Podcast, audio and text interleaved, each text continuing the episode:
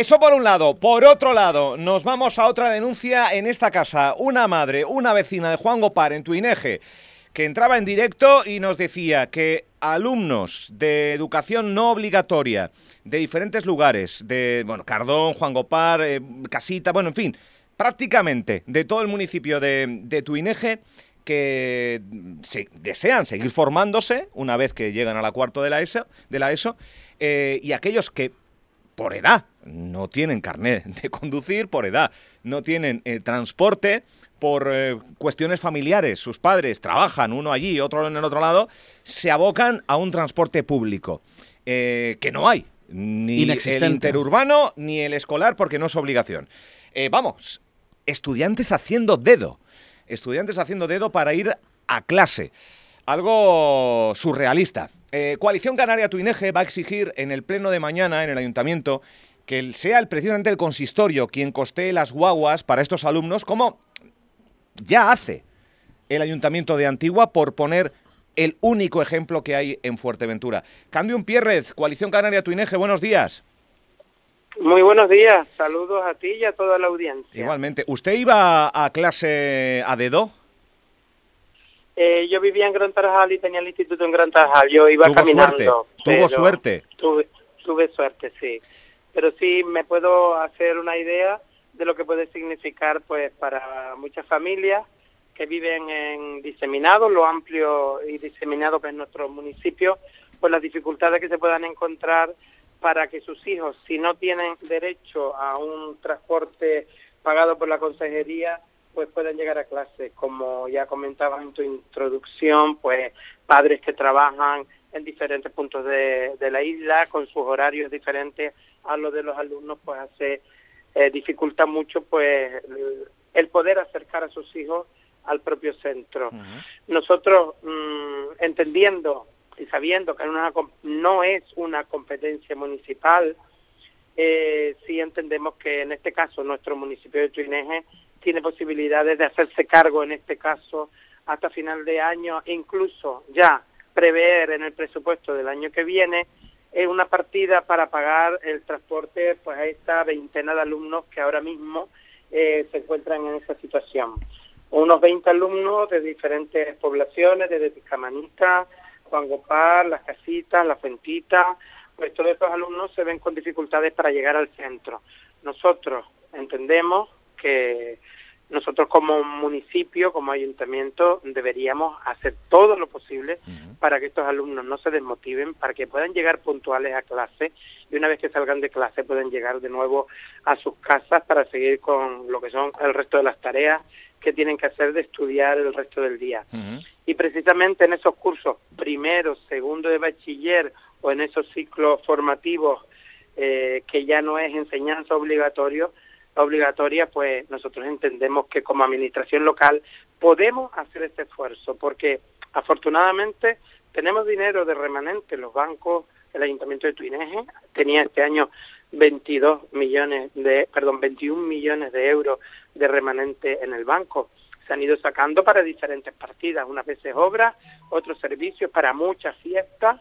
Y también entendemos que también se puede sacar dinero para esta para estos alumnos. Nosotros no hemos hecho los cálculos, pero entendemos que tampoco va a ser una cantidad de dinero desorbitada y que este municipio se puede permitir pagar eh, este transporte hasta que se solucione si hay un momento de cambio de la legislación. Yo eh, sé que nuestras compañeras y nuestros compañeros en el Parlamento de Canarias ya habían hecho con anterioridad eh, sendas iniciativas, habían presentado, pero todavía la consejería pues no ha hecho los cambios pertinentes. Ya el año pasado tuvimos otros problemas con alumnos de Cardón, este año eh, se siguen manteniendo problemas de este tipo y nosotros entendíamos que mm, los alumnos en general eh, deberían recibir el transporte obligatorio pues hasta hasta la hasta el, en este caso los ciclos formativos y, y el bachiller hasta que salgan de la isla. E incluso si me apura yo entiendo que deberíamos hacer un esfuerzo para ayudar a que todos los alumnos y alumnas puedan cursar eh, también fuera de la isla, ayudándoles económicamente pues a las familias, y si es con transporte, transporte, si es alojamiento, alojamiento. Para nosotros, las personas y la prioridad, en este caso, en formación, la, la llevamos como, como bandera también, ¿no? Las personas es importante y si nuestros jóvenes no se preparan, nuestra sociedad, mm, pues no lo sé, probablemente vayamos a tener carencias pues de todo, desde médicos, abogados, arquitectos eh, y cualquier otra profesión y oficio que, que, vamos a necesitar de ahora en adelante. Que señora Pierrez, nos, nos decía esta, esta madre vecina que transportaba ella a veces con todo lo que ello conlleva a estudiantes a, las aulas por, por, por, temor a que suceda algo en una vía a primera hora de la mañana haciendo dedo, pero ah, eh, también escuchaba el run run de la desesperación de estos jóvenes eh, en dejar de estudiar. O sea, es tanta eh, las trabas que están perdiendo el desinterés por formarse. Esto sería tremendo, por falta de un transporte escolar. Eh, con todos los, los, seguramente que con todo lo, lo, la buena voluntad de las familias, con todo lo que está cayendo en las familias, eh, eh, esto, esto también es, yo creo que, que para echarse las manos a la cabeza, que por falta de transporte uno no tenga la formación que le apetece tener. Es que es tremendo. Sí, ahí quería yo también hacer hincapié en que nosotros a estos alumnos tenemos que intentar ilusionarlos, intentar que estén motivados y si uno de los trabas que se encuentra desde que se levanta por la mañana es a ver a qué hora llego al centro, a ver quién me lleva y bueno, y que todo el mundo no está dispuesto a llevar a alguien en el coche. Claro en su propio coche porque puede ocurrir cualquier cosa. Menores de edad. Y son menores encima también.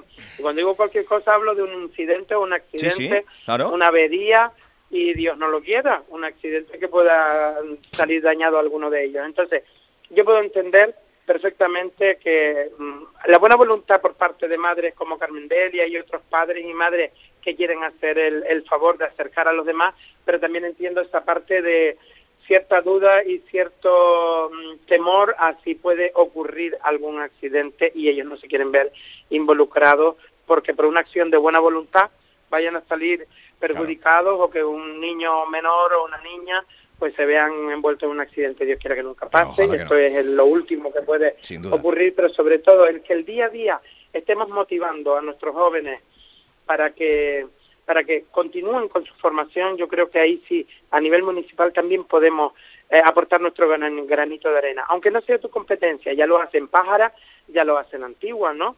O sea que en realidad también incluso para ayuda de material escolar, yo sé que a través de servicios sociales se puede hacer, pero también podríamos sacar de cara al futuro alguna línea de ayuda, sobre todo en estos momentos que hay dinero de remanente y que el Estado hasta ahora te ha permitido usar esos remanentes.